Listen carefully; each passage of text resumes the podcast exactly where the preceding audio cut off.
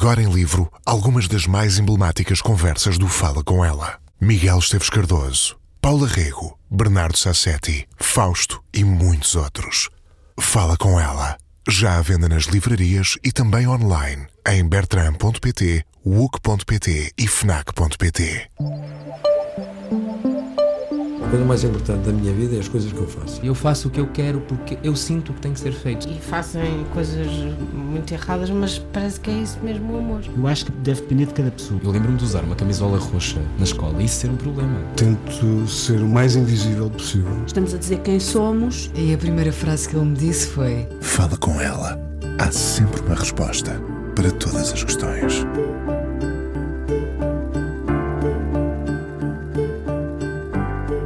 Teve de ter força de fera para voltar a ser quem era. Palavras dela embrulhadas numa canção, uma das muitas que tem escrito e composto ao longo destes anos. Entre picos e vales, a vida dá e tira-nos muitas coisas. Em dias tristes, não se fazem contas. Pensemos na música, cinco álbuns, um EP que a lançava em 2009. Em 13 anos, a vida, mesmo sem a provocarmos, torna-se numa montanha russa. Vamos ao fundo e voltamos à superfície com a força de um filho, um pássaro desenhado, uma canção, um livro, um amor cúmplice. Estudou pintura, escreve, canta. Mãe do Eduardo e da Carolina. Entre a casa e o palco há duas mulheres diferentes, como se sente neste meio que se tem estendido a muitas outras vozes e onde muitos vivem com a pressão cronometrada de seguidores e visualizações. Picos e Vales é o álbum deste ano, entre perdas e danos da sua vida pessoal, mas as canções são luminosas e empurram ao sorriso. Não se esgota a primavera numa só canção, diz ela outra vez, entre notas. Há muitas canções por fazer e mais primaveras para acontecer. E um concerto, dia 7, em Lisboa, no Teatro Tivoli BBVA. Márcia, de volta ao Fala Com Ela, aqui na Antena 1. Olá, Márcia. Olá, Inês. Entre picos e vales, porque os vales também são necessários, não é? São, mas é sempre desconcertante ouvir as tuas introduções. É desconcertante porque são sempre tão elogiosas e, e ficam assim na tua voz. Elas são aparentemente elogiosas, mas são, são Mas factuais. é muito bonito. são factuais. Mas é muito bonito, obrigada. Ah, vamos aos vales. Vamos aos vales? Porque nós vivemos entre picos e, e vales, e às vezes até mais, mais lá abaixo, não é? Lá nos vales. Ah, como é que se vive no- nos- entre picos e vales? Hum, olha, eu, eu acho que este, que este disco, Picos e Vales, eu não, eu não tinha imaginado que, que, a minha, que a minha própria vida fosse fazer tanto jus ao, ao nome do disco, ao momento, não é? Porque aconteceram tantas coisas. Hum, mas é que de facto nós não controlamos nada do que nos acontece e, e conseguimos talvez controlar a maneira como vemos as coisas ou como, ou como lidamos com elas. Sobretudo posteriormente, não é? E mesmo, mesmo, Mesmo na no altura, momento, mesmo no momento. momento, eu, eu acho que eu tenho uma, uma grande hum, força para, para sair das coisas. Tenho, tenho qualquer coisa que me entusiasma e que me manda para a frente e resolver.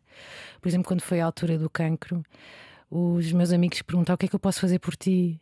O que é que, o que é que, em que é que eu te posso ajudar? Eu, eu disse, eu, eu sei o que fazer. Tu tiveste diagnosticado um cancro eh, Na mama, na mama, sim. sim. E, claro, Muito apanhado numa fase muito inicial. Muito inicial e, né, e foi uma sorte apanhar porque não, não fazia ideia, não era palpável, não era visível, não, não tive sinais nenhuns, mas por acaso, por uma intuição, fui fazer a primeira mamografia da minha vida e apanhei aquela notícia. Mas hum, fico feliz de ter apanhado aquela notícia ali porque era uma coisa mesmo, hum, mesmo inicial, e, e- mas quando recebes aquela notícia ficas assim um bocado em sentido, não é? E relativizas muitas coisas. E, mas uma delas que eu percebi foi que eu não, não queria preocupar os outros, não, não, não quis contar logo, porque não queria aquela energia da preocupação e também não, não queria que se preocupassem comigo. Então aí aprendi que se calhar aquilo que temos todos de fazer é, é um grande trabalho de autocuidado. Para, para libertar também os outros. Percebes? Olha, não te preocupes, eu estou bem, cuida de ti. Não te preocupes que eu sei o que fazer. Quando é o momento, eu sei sempre o que fazer, eu vou, eu vou fazendo. Depois Escolheste final... bem as pessoas a quem contaste. Uh, ao princípio não, não contei mesmo a quase ninguém, e depois a minha irmã percebeu e daí, eu lembro-me de ler esse. Dessa, eu escrevi esse post porque de facto é muito mágico como as pessoas que nos conhecem percebem-se e aquelas que querem cuidar de nós. E ela dizia-me: isto é, isto é um saco muito pesado, deixa-me levar o saco contigo. E é de facto. E... É uma letra bonita. Era uma letra bonita. Um, te... e nós inspiramos muito... muito... nessas coisas, não claro. é? Claro, e muitas outras pessoas te ajudaram depois a levar o saco. Sim, totalmente. Eh, eu lembro-me no dia de, da operação, que foi para mim foi o pior, o pior dia, a cirurgia para mim era o mais assustador. Uh, de eu imaginar, estava naquele, naquela situação da primeira Covid, ninguém podia estar. E eu imaginava os meus amigos ali quietos, olhar para mim. um, e sim, eu fui muito bem acompanhada, sobretudo sou muito nutrida pelos meus amigos e, e felizmente acho que, que vou, vou nutrindo essas, essas relações, vou alimentando essas relações e, e é do que eu mais é o que eu mais valorizo hoje em dia, são mesmo as relações hum. com as pessoas. Quanto tempo durou esse vale? Se pudermos chamar assim. Pois esse vale durante, durante o tempo em que eu tinha de fazer a cirurgia, recuperar da cirurgia, fazer a radioterapia, uh, eu sabia o que fazer, aquilo passou, uh, eu ia focada. Quando cheguei ao final da radioterapia, já estava a sentir uma certa apatia do género, estou cansada, estou mesmo, estou farta, não é? E, e, tive ali um momento um bocadinho depressivo ou apático durante algum tempo. E em outubro viajei com o Filipe, com o meu marido, para, para Florença. Fizemos uma viagem só os dois. E eu lembro-me de entrar no, no avião com uma sensação ainda um bocado, um, não sei, mortiça.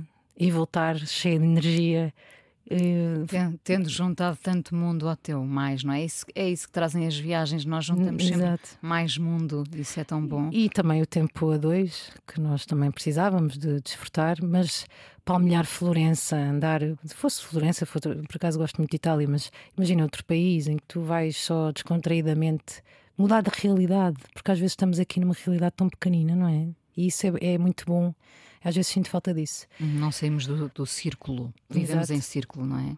Quando voltámos já, tá, já sentia, olha, já tenho energia, vamos gravar um disco e fomos, pronto. Bom, assim. bom. Uh, em momentos de perda agarramos-nos a coisas grandes e pequeninas, uh, tudo conta, não é?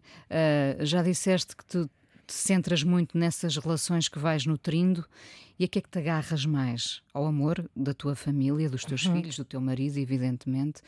Uh, o que é que te inspira para continuar? Um, esse amor, naturalmente. Mas ultimamente sinto que depois da pandemia nós ficámos tão fechados em casa, tão fechadinhos ali os quatro, que tento voltar aos sítios. Já, é como se eu me tivesse desabituado de ir, sei lá, a uma inauguração e vais, não é? Isso é uma vantagem de viver em Lisboa, que eu estou um bocadinho farta de Lisboa. Uh, desculpa, Lisboa, que eu amo-te, não é? Nasci aqui, mas, estou um bocadinho farta de. E depois, por, por, outro lado, sinto que é aquilo que a cidade mais oferece são uh, esses eventos, esses encontros, e quando eu saio. Uh, e tenho saído muito mais quando saio para ir ver um concerto, saio para ir beber um café, para beber um copo com um amigo, sinto que ganho imenso. São essas pequenas possibilidades de fuga também dentro do, do sítio onde e vivemos. E de diálogo, essa troca, essa Sim. partilha. E o momento máximo disso para mim é o palco, quando nós vamos juntos. Mas tive de fazer um grande exercício também de. de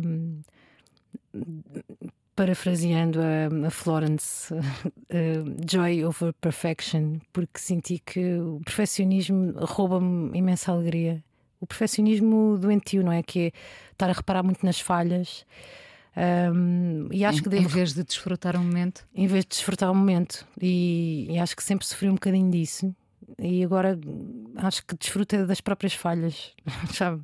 Vou, vou aprendendo isso, mas é um exercício que, que nunca está ganho, tenho que estar sempre a fazê-lo. Temos, temos que nos rir, não é? Das falhas, sinceramente, penso cada vez mais que temos que nos e também, rir. E tenho de libertar porque no palco, imagina, nós trabalhamos tanto para, para a preparação e depois não é justo eu estar em palco preocupada se alguma coisa sai ou se alguma, se alguma luz não ficou direita ou se alguma não é não é justo não é? Então aí já eu desligo e pronto uh, vou desfrutando e, e, honestamente assim sou feliz.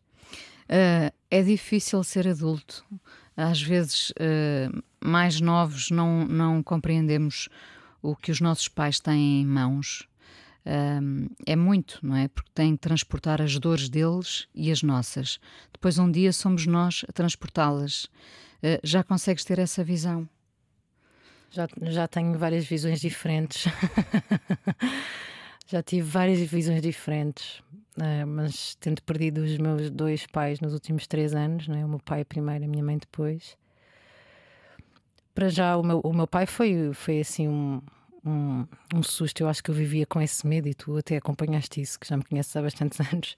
Como sabes, eu era muito próxima do meu pai e o facto do meu pai falecer, para mim, acho que era o medo que eu tinha maior desde miúda, era perder o meu pai. E depois descobri que afinal não se perdia.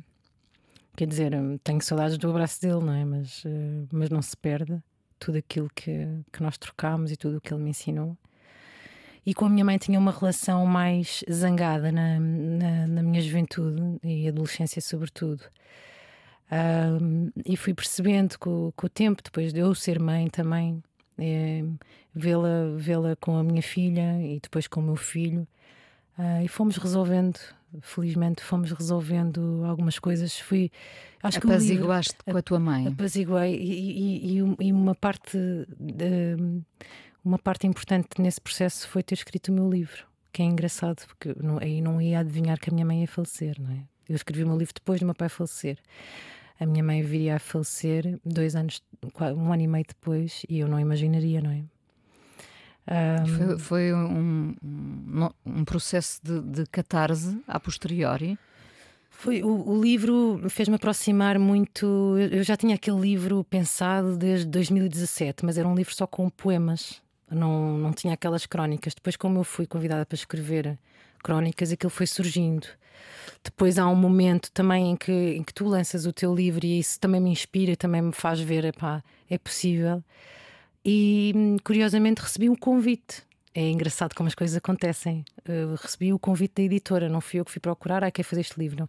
Pronto, então é a altura de fazer.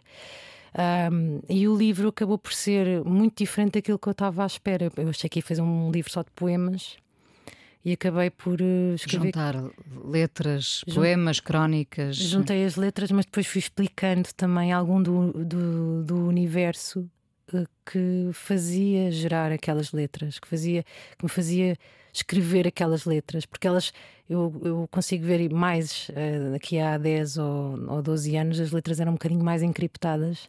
As pessoas acusavam um bocadinho disso, sobretudo as pessoas na indústria, não é? que querem que as coisas vendam depressa. Uh, não, querem aquele, aquele, imediati, aquele, aquele imediatismo, não é? E, e isso não existe na, na, minha música porque eu não só não sou imediata a digerir, também não sou imediata a escrever e eu própria às vezes não sei sobre o que é que estou a escrever. Eu demoro muito tempo às vezes a perceber, ah, isto era sobre isto. E agora são menos encriptadas as letras. Eu sinto Já voltaremos menos... ao livro. As estradas são para ir. Sinto que são menos encriptadas, mas, mas não. Eu acho que no quarto crescente foi esse passo que eu libertei-me, deixei-me escrever mais mais abertamente, ou seja, não estive ali a tentar não dizer o que queria dizer. Eu acho que eu sempre fui muito eh, contraditória. Queria dizer uma coisa, mas não queria dizer com as letras todas. E depois dava aquele resultado, até para mim, bastante interessante, de uma letra que não se percebe logo e coisa.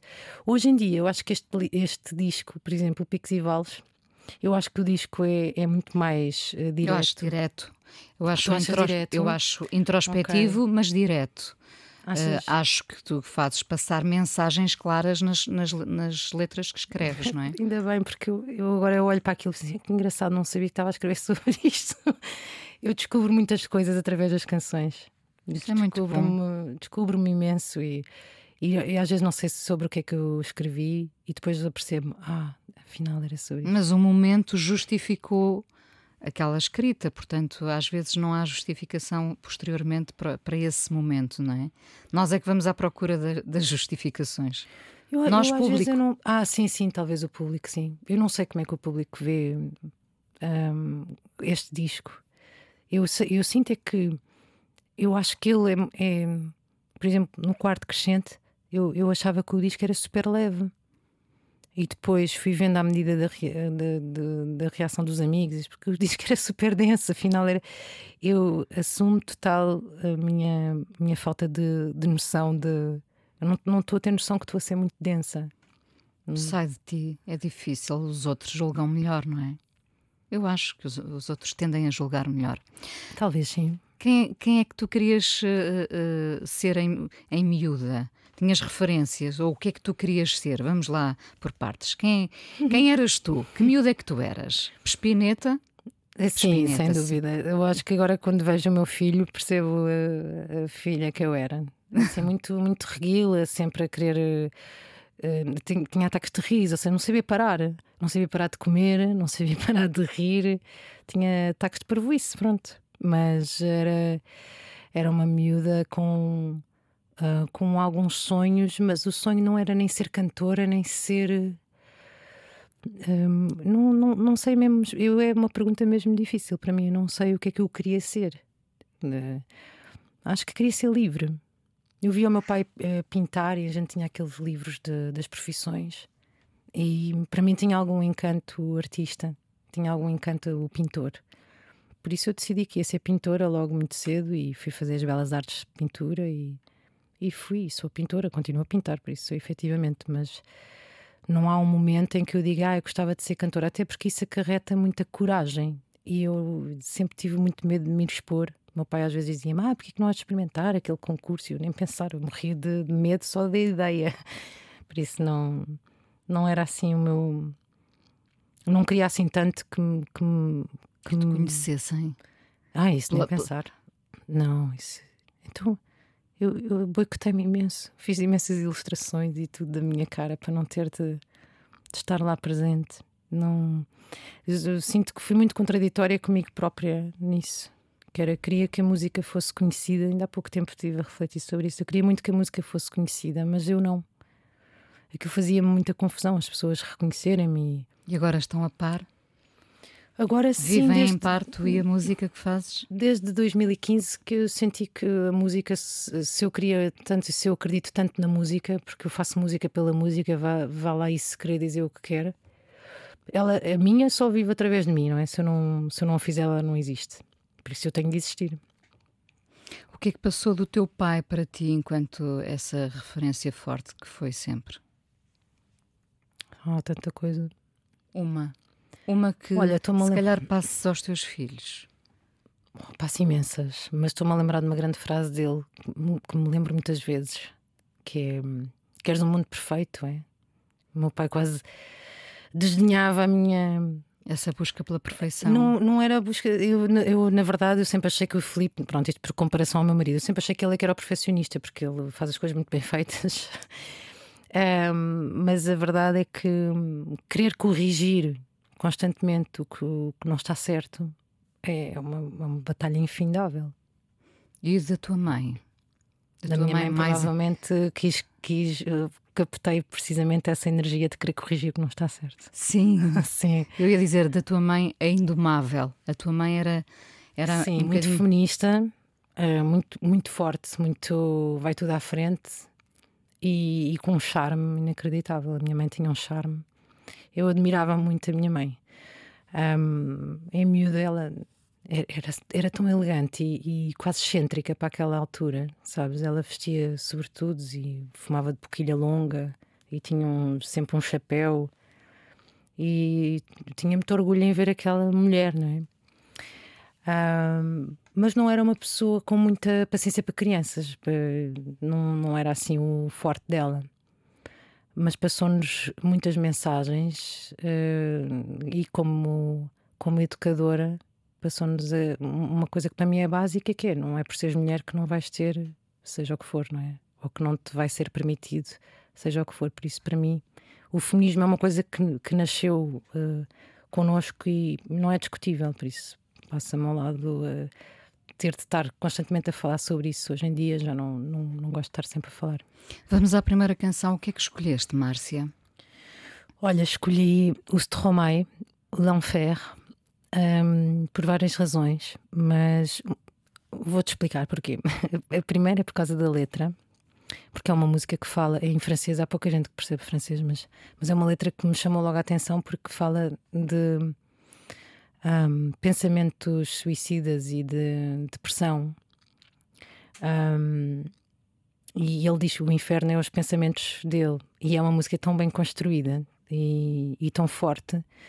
E eu adorei um, uma atuação, depois, depois eu, como adorei a, a, a, canção e a letra, fui procurar mais vídeos e vi uma atuação dele num, num telejornal, que creio que, é, que era do canal francês, em direto, em que ele está a fazer a entrevista, não é? Tipo no Jornal da Noite. E ela pergunta-lhe qualquer coisa às tantas do que é que sente e ele começa a cantar. Uh, e eu achei aquilo super corajoso para um canal televisivo. E no final, ela ainda lhe agradece, a jornalista, a dizer obrigada pela, vossa sinceridade, pela sua sinceridade. Estava a traduzir votre sincérité. E, e eu acho, e eu penso isso, fogo, levam tão a sério a música nestes sítios, não é? Levam a sério a música, a cultura, e isso é uma coisa que eu mesmo não querendo dizer mal do nosso país, é, é incontornável. Vamos, já vamos falar disso também. Vamos ouvir então Stromae, L'Enfer.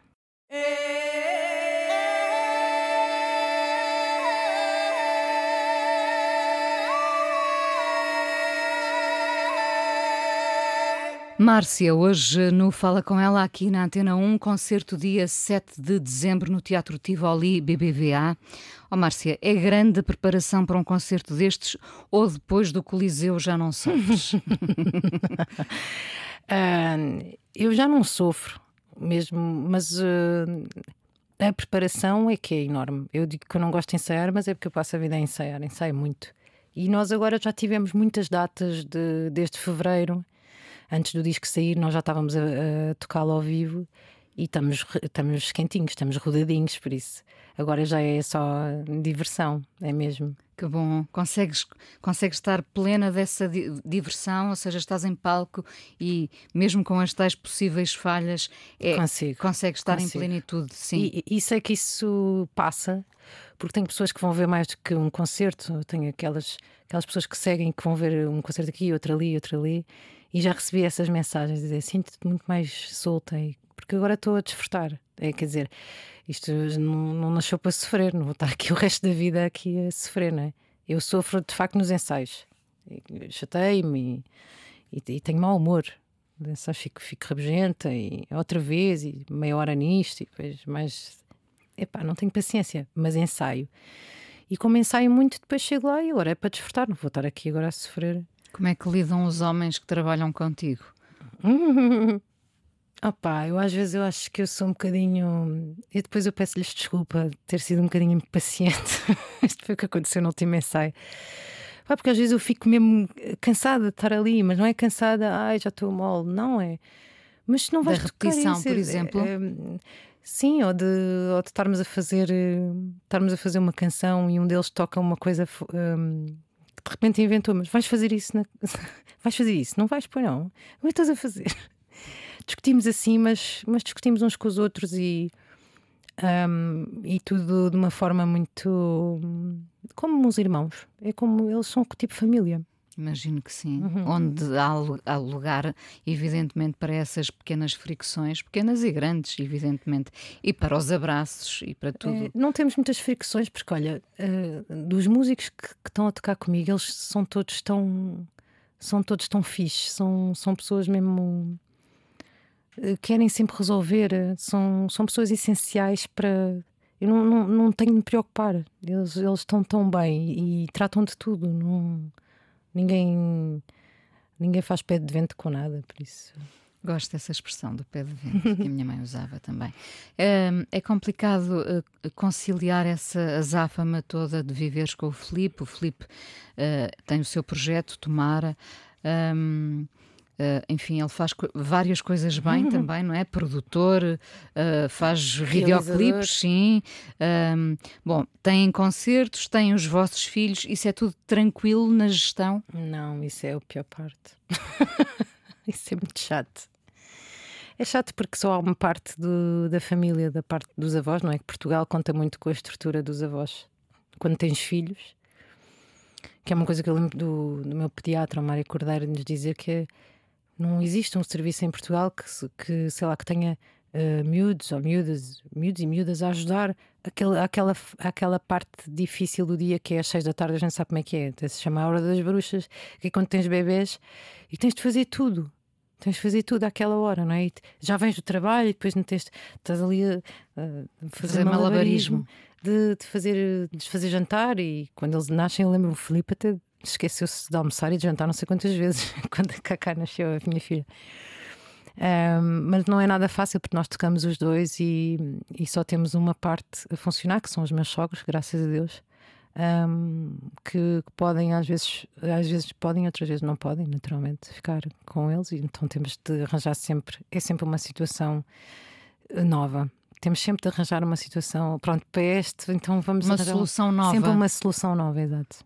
Uh, achas que te sentiste mais completa sendo mãe? Ai, completamente. Há uma Márcia antes e depois. Acho que me fizeste essa pergunta a primeira, a no primeiro Fala com ela que fizemos. Sim. Foi há 10 anos. Acho que. Nunca volto a ouvir. Já não, agora, nunca eu também, volto também não voltei. Também não nunca voltei, mas lembro-me da Nenhum pergunta. fala com ela quando volto a entrevistar. Uh, porque quero que seja novo. Portanto, sim, sim, esta mas... pergunta já está aqui porque, porque tenho esta curiosidade, não é? Porque me interessa. E, e acho, acho que é inevitável. Acho que tu nasces novamente.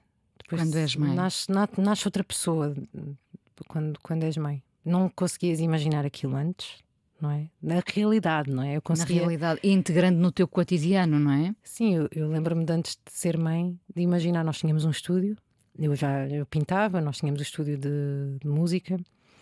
E eu lembro de imaginar, bem, quando ela nascer, eu ponho aqui um berço e depois ela fica aqui enquanto eu trabalho. Qualquer. Uma visão romântica Muito da coisa. romântica. Não é? Óbvio que não foi assim, óbvio que o parto também não foi. Pronto, não vamos entrar na história dos partos, nem o meu nem o teu foi, foram felizes. Um, e o pós-parto para mim é a pior parte, porque é a pior, parte do parto, o pós-parto. Esta literação toda para dizer que eu acho que aquilo custa-me imenso sentir a dependência do, a dependência deles. Não, não, o Eduardo, quando nasceu, a minha mãe veio à minha casa para irmos um, trocar uma coisa que, nos tinham, que me tinham oferecido a mim, ao Felipe. E, e, não servia, e fomos trocar. E eu pensei assim: ai que bom, vou sair, vou, vou ali ao Vasco da Gama, eu vou, eu vou ver o rio, eu posso até beber um café, imagine-se. Pá, eu cheguei lá, entramos na loja e o Filipe ligou-me: Olha, ele já quer mamar outra vez, queres que eu dê biberão? E eu não conseguia resistir àquela culpa de, de ter de leite lá, e de, estar, e de não sim. estar presente e ele dar o biberão, então lá fui outra vez. E isso não consegui aprender. Acho, acho que se passa por isso, não é? Acho que todo... Sim, mas já tinha passado e já tinha decidido. Eu não vou dar leite, não vou agora sacrificar a minha vida porque sei que isso é que, que, isso é que me minou vou ele que beba biberão, mas depois não consigo resistir. Eu tenho leite, agora não vou dar. Hum, Deixa-me voltar à escrita, porque uh, andamos aqui entre picos e vales e dores uhum. e alegrias, felizmente também as temos para celebrar. Achas que te uh, resolves na escrita? Achas que, que as dores se diluem na escrita? Ou às vezes acentuam-se? Às vezes acentuam-se às vezes acentua, só às vezes apercebes-te que ferida não. que há feridas que não, que não vão sarar. Nem só. sempre vai passar tudo amanhã. Nem sempre vai passar tudo amanhã. O que passa, o, o que passa é uma parte hum, muito desestabilizadora para mim, que é não estar a entender. Né? E a escrita ajuda-me a entender. Uh, ajuda-me a entender e a aceitar. E acho que na vida já, já reparaste, é tudo aceitação. Até, até a, principal de todas, que é a morte, não é? Nós tudo, vivemos tudo. para aceitar. É uma aprendizagem até ao fim, não é? Uma aprendizagem e várias aprendizagens, e eu acho que nós estamos, nós estamos constantemente a ser desafiados a aceitar, a aceitarmos e a aceitar aquilo que o meu, meu pai tanto me dizia: que és um mundo perfeito, não é? Gosto que és um mundo frase. perfeito, é. Ele dizia-me essa frase de quase a desdenhar a minha, minha vontade de resolver certos assuntos. Epá, ele não me chegava a dizer aceita. Ele, ele simplesmente perguntava: Tu achas que és o mundo perfeito? Como se isso alguma vez é possível. Hum. Olha, a, a, questão da escrita do teu livro, o teu livro foi premiado duas hum, vezes. Hum, pois foi. As estradas são para ir. É, é uma estrada para continuar? Queres escrever? Queres. Nem decido, eu escrevo. Se, aquilo, se, se, se, for, se for editável, é editar, não é? Não, Está não, em ti esse, esse, esse impulso, não é? Não, eu passei pelo cancro sempre a escrever poemas na minha cabeça. Tudo o que eu via é quase como uma maneira de, de gozar com o que está a acontecer ou de, ou de ver de fora. É mesmo uma escolha. É, é uma escolha ver aquilo assim. Conseguiste cantar durante, durante o teu tratamento? Eu, eu durante a radioterapia, dizes? Sim. Durante todo esse ah, período. A radioterapia é? para mim foi a pior parte. Sim, mas durante todo esse período, desde o momento em que sabes e até, até ao fim, não é? Hum, Ou afastaste um bocado desse, desse universo? Não tive quase tempo. Eu fui diagnosticada e nós tínhamos o disco uh, até marcado no Porto, íamos gravar com o João Bessa. E tínhamos já os fins de semana organizados com essa logística dos miúdos e tudo, que eram três fins de semana de quatro dias para gravar no Porto e para ficarmos lá e eu recebi a notícia da biópsia no dia antes de irmos para o Porto. E eu disse. Eu quase tive, tive uma espécie de negação que foi dizer: não, mas vamos à mesma. Não é? Mas depois não conseguia tirar aquilo da cabeça, se aquilo era a ponta do iceberg ou se, ou se era só aquilo. E, e então estava um bocado destabilizada, não conseguia gravar nada. Viemos embora e pronto. Depois logo se pensa nisto, agora é isto à frente, não é? Uh, e fiz o, fiz o processo que tinha de fazer. A única vez que eu sinto que eu cantei foi no dia da cirurgia e foi porque a, a enfermeira que me acompanhou, que era um anjo que me caiu do céu, porque eu estava aterrorizada, não é? E ela é que me acompanhou, era uma, uma miúda muito nova, Mariana. Um, e ela depois, passado, sei lá, uma semana ou duas, é que me escreveu a dizer que não se esquecia daquele momento em que eu cantei uma música antes de adormecer. E qual foi? Ah, não sabes não qual sei. foi? Não sei porque eu não me lembro. Eu sei que eu estava super nervosa, chorava, chorava, chorava e às tantas cantei para me acalmar, para me acalmar com certeza, mas não sei o que é que cantei. Canta-se lá em casa? Canta-se imenso. Sim. Sim, canta-se muito. Até agora o Eduardo pede uma canção antes de ir dormir. Os, os... Bem, canta para mim. Felizmente, a minha filha nunca quis que eu cantasse para ela. O Eduardo quer que tu cantes para ele. Quer, quer. Os vossos filhos apercebem-se do poder da música e de ter dois pais que fazem música? Ou isso já está tão normalizado no cotidiano deles que eles uh, uh, nem dão por isso? É uma boa pergunta e que eu não sei responder. eu sei que eles foram. O Eduardo foi, foi ver o primeiro concerto dele. A Cacá viu muitos e acompanhou todas as gravações, todos os discos, menos o. Menos o Dai o. Pronto, desde que Cacá chegou a estar no Brasil. Cacá foi ao Brasil. Cacá gravou no Golden Pony, gravou o Casulo, que foi inspirado no Casulo da, da, da maternidade. É? Exato. Uh, e aparece a voz dela no fim, assim, a comer um iPhone. um, E depois foi, foi ao Brasil, 15 dias connosco, gravou connosco, foi padrinhada pelo Dadi, que era o nosso produtor. Depois o Dadi foi padrinho do Eduardo, porque, porque ele estava cá no dia, ele estava cá a tocar com a Marisa Monte, no dia em que o Eduardo nasceu. Não fui ver a Marisa Monte porque fui ter o, ter o Eduardo. E ele foi, ficou Eduardo por causa do, do Dadi, que é Eduardo Carvalho, que é engraçado. Uh, por isso a música faz muito parte, muita parte da vida deles. Mas o que é engraçado é que o Eduardo, o Dudu e a Cacá têm maneiras muito diferentes de ver a música, mesmo muito engraçado. O Eduardo uh, já teve umas tiradas muito surpreendentes. Por exemplo, agora quando o Daddy veio cá no verão, eles convidaram-me para cantar uma música.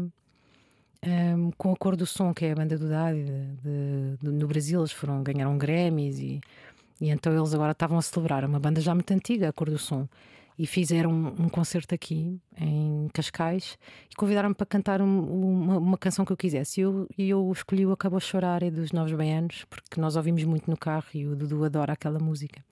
Então o Dudu ao meu lado, antes de eu entrar em palco, dizia: Mamãe, podemos ir embora? E eu: Não, mãe ainda vai cantar. Eu quero ir embora, super nervoso. E eu: Mas porquê, Dudu? O que é que se passa? Eu estou com medo que tu esqueças a letra. Ele estava com aquele pânico pré-palco E eu disse: Não te preocupes, a mãe é profissional. A mãe sabe a letra de cor e a mãe vai lá chegar e vai cantar bem. Isso é aquele medo de quem nos ama, não é? As pessoas que nos amam têm, têm, sofrem por nós assim. É tão giro ele com seis anos ter a noção de que de facto esse medo ocorre. Não sei se eu me esqueço da letra. E depois tenho de me tranquilizar: Não esqueço nada, estou farta de cantar isto, sei isto de cor. Não vou esquecer. Mas ele ter esse medo é muito engraçado. O Eduardo viu o primeiro concerto dele, foi Paredes de Cora, por isso começou logo assim em festival. grande. Foi ao festival, festival. foi e, e sentiu uh, o poder. Vai da, ser um melómano. Eu acho que sim, ele é muito de música. Que, que visão tens tu do amor? Pensando também na tua relação, evidentemente, já longa com, com o Felipe. O Felipe é, é a sorte da minha vida, foi uma sorte que me aconteceu. Um, mas eu, eu, já tive várias visões diferentes sobre o amor. E, e neste momento eu creio que hum, o facto dos meus pais terem falecido influenciou-me imenso para, para ver o amor deles, porque sempre foi uma coisa que, que mexeu muito comigo. Como é que o, o amor se transforma em desamor? Como é que como é que duas pessoas que se amam imenso se conseguem odiar? E o facto de eles se terem separado e de e de uma forma tão tão violenta e tão hostil. Sim, um, de se terem zangado tanto. Meu pai não tanto, meu pai ficava na lana dele, não é? Mas a minha mãe era um furacão. Uh, que eu também entendo. Quer dizer, hoje em dia consigo pôr-me pôr no lugar dela e, e pôr-me no lugar dele. Voltamos à aceitação, temos que. Voltamos à aceitação. Aqueles são os pais que eu tive e, e, esta família que eu tive teve tantas histórias de amor. Imagina, meu pai era casado quando conheceu a minha mãe aquela mulher veio, veio viver connosco aos fins, aos fins de semana porque estava doente. A primeira mulher do meu pai vem viver com a mulher do meu pai, vem para a nossa casa, cuida de nós. Isso é, acho que é uma história de amor incrível. Por isso o amor subsiste ali no meio da, de, de tanta confusão. Eu acho que isso tudo, tudo isso e, e ainda mais. É? O facto de a minha mãe não teve, não teve a presença da mãe dela, por isso e pronto, e essas histórias de amor, um, no fundo, eu, há bocadinho estavas a perguntar o que é que eu queria ser quando era miúdo. Eu, eu, eu sei que eu queria ter uma família, porque eu sentia a minha família já muito desmembrada, muito, muito torta. E, e eu sonhava com isso, bem, quando for eu a mandar. Queres que o amor vingue, não é? Sobre todas as coisas. Exatamente. E por isso é que eu digo que o Filipe foi uma sorte, porque eu tive vários namorados e, e ainda bem. É... Mas o amor também passa por essa aceitação, aceitar uh, as, as uh, idiosincrasias do outro, uhum. uh, aceitar, não sei se não gosto de lhe chamar defeitos, mas particularidades, enfim, passa por acho, essa aceitação. Acho que encaixamos, não é? Nós é que encaixamos, temos de aceitar. A minha irmã diz muito isso. Já viste a sorte que tu tens? O defeito do Filipe é ser distraído, podia ser outro. Podia ser muito pior. Toda a gente tem defeitos, não é? Toda a gente tem defeitos. Claro. Nós temos todos defeitos e consegues ou não consegues exportar aqueles. Fogo. Eh, para mim, o Felipe é, é assim uma. Os meus pais adoravam, não é? Isso também é engraçado. Qual será o teu defeito? Ai, meu Deus, eu tenho imensos. Que o Felipe te aponta. Talvez ser um, um, um bocado agressiva a falar. Mas. Eh, Mas depois tentas emendar. Isso és tu. eu também tento emendar, mas eu acho é que hum, nós eh, temos, uh, temos o nosso ADN e a nossa educação, e eu, eu, eu cresci nesse tipo de diálogo, nesse, nesse tipo de trato. Para mim é um grande esforço. Uh, o Filipe é que me chamou a atenção aqui há, quando nós nos conhecemos, há 11, 12, não sei, nós conhecemos e namorámos logo e passado três meses já estava grávida e já estávamos a viver juntos e por isso foi para aí há 11 anos. Temos uma filha de 10, então foi isso. Uh, mas ele é que me chamou a atenção. Tu já reparaste como é que tu respondeste? Eu, não. O que, é que, o que é que foi? Para mim aquilo era um trato normal e no fundo estava a magoar pessoas e não sabia. Isso é, é engraçado aprender isso. Márcia, o que é um dia bom para ti? Hoje é um dia bom em que estamos a conversar em que levamos daqui qualquer coisa. Eu gosto muito de conversar, acho que tu também, não é? Um, hum, uma troca, um, um dia bom. Um dia bom é, é isto, é, é a troca. É a partilha, acho que qualquer coisa que se partilhe. Mas se estiver sozinha, isso também pode ser um dia bom. não é? Tem de haver dias para tudo. O que é que vamos ouvir agora? Olha, vamos ouvir a Fúria e Paz do Tiago Betancourt. E isto porquê? Porque eu sempre tive aquele pudor de trazer amigos para, para serem ouvidos. Parece que estás a fazer promoção aos, aos, aos amigos, mas também não é justo não trazer porque é um amigo. E, e de facto eu fui ver o Tiago ao, ao Calorama. Eu, eu, já vi muitos concertos do Tiago e já participei em muitos. Mas no Calorama, que foi um festival que eu adorei, vi, vi o, James Blake e vi o Nick Cave, como tu sabes, eu e tu adoramos. E foi um concerto colossal e eu adorei esse festival, adorei. Achei a edição fantástica, achei tudo, tudo maravilhoso, adorei. O cartaz, etc. E fui ver o Tiago, fui, fui para ver o Tiago àquela hora e fiquei tão emocionada que chorei. Fui sozinha só àquela hora, porque babysitting. Um, e chorei a vê-lo no palco por, por emoção, porque ele é um concerto tão bom. E, e pronto, esta é a minha favorita do Tiago. Já tive a sorte de cantar com ele esta canção, A Fúria e Paz. Adoro. Márcia, muito obrigada por teres vindo ao Fala com ela aqui na Antena 1. Ainda vamos conversar mais um bocadinho, mais um bocadinho de partilhas para ouvir no podcast. Ok, obrigada eu.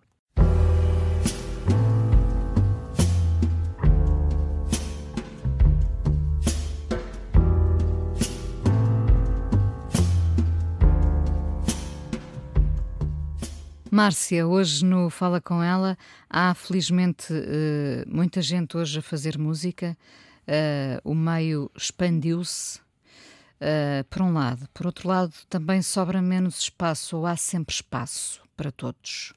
Não há sempre espaço, mas não é por sermos muitos. Acho que não há sempre espaço porque há uma limitação no olhar. Hum, a, a, música já não é só a música, há muito show-off à volta, em volta, não é? Isso podia haver, só que há um estrangulamento de, do tipo possível de música. É como se só pudesse existir aquilo. E não existe só aquilo, existem várias culturas. É importante ouvir. A garota não, é importante ouvir uh, talvez a Bárbara Bandeira e a garota não, não é, não é importante só uma e outra, é só uma ou só outra. Não é por uma ter mais público não é? De chegar a mais gente ou de ser mais imediata e ser mais ouvida, que é mais importante, são importantes as várias culturas. Mas isso depois tem a ver com a tal, com a tal questão de, como eu dizia no início, de, de serem cronometrados os, os, seguidores, as visualizações. É, é, é muito uma... injusto esse barómetro, é, não é? E é uma doença, é uma chatice. Isso é uma chatice. Como, como é que tu te situas? Uh, ou seja, tu tens o teu mercado, evidentemente, Uh, não sei, não sei se te consideras de nicho, acho que, que, não és de nicho, não é? No entanto, também não és, uh, não, não podes competir no mesmo campeonato que, hum. que outros nomes que nós sabemos. E tu deste agora um bom exemplo. Tens uhum. a Bárbara Bandeira e tens a garota, não, não é? Como é que tu te sentes no meio disto? Estás no meio, precisamente. Eu sinto-me no meio, sinto-me num, num lugar, sinto que não há, sinto que não há rádios para passar a minha música, não há um, Quando se faz música, pensa-se imediatamente nisso. Que rádio vai tocar esta? Não. não? Quer dizer, se calhar há pessoas que. E está tudo certo, não, é? não Se calhar há pessoas que pensam nisso e eu, eu não penso nisso. Mas se calhar devia. Não, eu não penso nisso porque isso seria. Um, danificar um, a tua identidade e a tua liberdade também. Talvez não danificasse a minha identidade, mas seria danificar, por exemplo, aquele aspecto mágico que eu acho que a música tem, que é que é ela que seguia a ela própria. E Sem depois, pressões. E depois eu é que vou entender através dela. E lembro-me que há uns tempos que eu estava muito desesperada e perguntei à minha melhor amiga, a chorar, eu já não sei porque é que eu faço música. Ela, era pela música. Ela muito ingênua. Era pela música. Ela lembra-se que eu fazia música pela música. E eu vou continuar a fazer música pela música.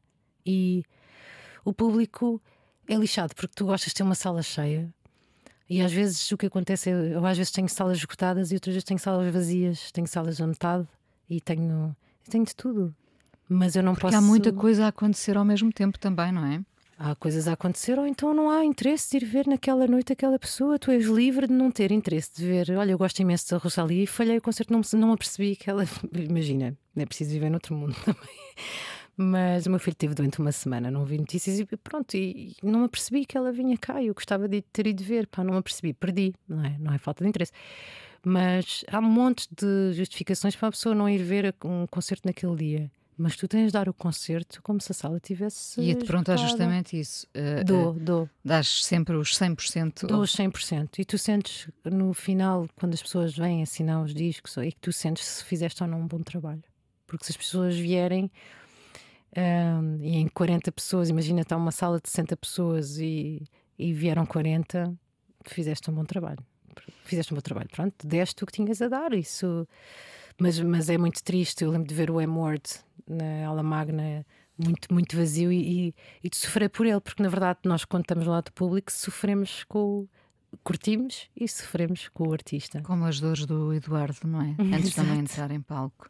Um, muitos, muitos artistas estão ao mesmo tempo a criar a sua autonomia, não é? E a fazer um, um caminho muito deles. Uh, essa é uma via também, não é? Pode ser, não sei se isso depois não, não me torna antes num, numa negociante em vez de me tornar uma artista. Hum. Entendes? Uh, eu, eu, eu lembro-me de, de, ter este, este desejo de liberdade através da música e, e, da arte e de não, não poder perder essa, essa premissa. Agora, fico muito feliz quando me escrevem, fico muito feliz quando tenho uma sala escutada e que fico muito feliz quando de, de sentir que tenho público, óbvio, fico mesmo muito feliz. Mas eu, eu sinto que eu faço o que está ao meu alcance, o resto eu não controlo. Eu não, não posso chegar às rádios e, e impor, impor uh, claro. as minhas músicas. Agora é, é uma fase que já se percebeu que há um estilo de música que está a passar e não é o cantautor. E eu e o Samuel, Samuel Lúria, eu e o Sami, uh, muitas vezes falamos sobre isso. Que é, nós estamos ali naquele sítio em que já não somos alternativos o suficiente para, mas não somos pop o suficiente para. Mas são hum. respeitados, são respeitados, não é? Sinto já não são, já não são uh, respeitados, sim. Mas, mas era fixe era ouvirem a música. há música, agora vou ser um bocadinho velha do restelo, mas há hum. música que não é bem música e uh, vende muito. Uh, isso não, não te cria desânimo? É que a mim, enquanto ouvinte, cria, não é? Ah, é chato, mano. É chato tu sentires. Mas eu. Eu acho que nenhuma música está errada. As músicas não estão erradas. Há momentos para, para, para as coisas e, e honestamente se calhar eu já tive o meu momento com a pele cá em mim, editar uma, uma canção que eu fiz, nunca imaginei que alguém fosse ouvir, e afinal aquilo tem 6 ou 7 milhões de, de, visualizações. Nunca imaginei. Houve um momento daquela canção, houve uma, houve uma altura que se ouvia muito uh, aquelas, aquele tipo de canções, não é? Houve um pico. Houve um pico aí, mas eu, para mim, eu, olha, lá está, não valorizei, estava grávida, então não quis nem saber, não, quer dizer, no, do ponto de vista hum, de, mediático, também tinha as minhas coisas para resolver, não é? Tinha as minhas coisas para resolver no sentido em que não me sentia muito bem com a minha própria exposição, por isso não era, não era uma coisa muito fácil para mim dizer-me: Olha, vem aqui cantar a televisão, acho que tremia logo, tremia depois vais com, com, com o hábito vais, vais percebendo para já relativizar, não é? E, e aparecer em televisão, pronto, é, é, é, só um palco diferente para mais pessoas. Hum, neste momento vives mais num vale? Não, não sinto que vivo num vale. Hum, eu sinto é que hum, espero que não estou sempre na, estou sempre um bocadinho espero que não aconteça agora a ver se agora estabiliza um bocadinho, porque aquilo que eu vejo muito, na verdade, é o que eu imagino sempre é, um, é uma estrada uh, que continua, que, claro. que, continua. E por isso é que as estradas são que, para ir, não é? E, e por isso, e, e, e as de Jorge Palma também. que a gente vai continuar. continuar porque aquilo que eu vejo é, é, é, muito esta paisagem de apaziguadora para mim de, de montanhas, não é? De, e daí essa, essa, essa, imagem do disco. E uma estrada em que, eu, eu, em que eu vou com muito entusiasmo. Agora vai ser, agora vai correr bem, agora vai correr bem. Seja o que for. Mas não sei se. Não sei avaliar se se é, se é, sempre, se é para sempre através da música que eu sinto os picos porque pode não ser. porque, porque há outras coisas que, que, que, me importam imenso. A família por exemplo. A família a pintura a, pintura. a escrita. Eu tenho pintado muito e, e, isso também me dá imenso prazer. Olha o prazer o prazer é bom. Cozinhar Cozinhar ainda. Cozinhar também. Tá. Mas convidar os amigos a Sim. casa, isso é uma coisa que nos desabituámos na, na pandemia, que coisa, coisa chata. Era- isso era tão bom. E às vezes parece que foi noutra vida. Ter os amigos em casa a jantar. Márcia, obrigada por teres vindo cá. E é a terceira vez. Às vezes é. acontece-me as pessoas perguntarem, as outras. as pessoas perguntarem-me quando é que vai entrevistar, por exemplo, o Jorge Palma, não é? E eu disse, já entrevistei. Já entrevistei, só que já, está, já foi lá atrás, não é? Portanto, as pessoas voltam, ainda bem que voltam. É bom sinal para nós, não é? Ah, bom concerto dia 7, que seja Obrigada. tudo o que tu queras e, e, sobretudo, eh, que seja um momento de pico. Uhum. E até breve. Obrigada, Inês. Até breve. A coisa mais importante da minha vida é as coisas que eu faço. Eu faço o que eu quero porque eu sinto que tem que ser feito. E fazem coisas muito erradas, mas parece que é isso mesmo o amor. Eu acho que deve depender de cada pessoa. Eu lembro-me de usar uma camisola roxa na escola e isso ser um problema. Tento ser o mais invisível possível. Estamos a dizer quem somos E a primeira frase que ele me disse foi: Fala com ela. Há sempre uma resposta para todas as questões. Agora em livro, algumas das mais emblemáticas conversas do Fala com ela. Miguel Esteves Cardoso, Paula Rego, Bernardo Sassetti, Fausto e muitos outros. Fala com ela. Já à venda nas livrarias e também online em bertram.pt, wook.pt e fnac.pt.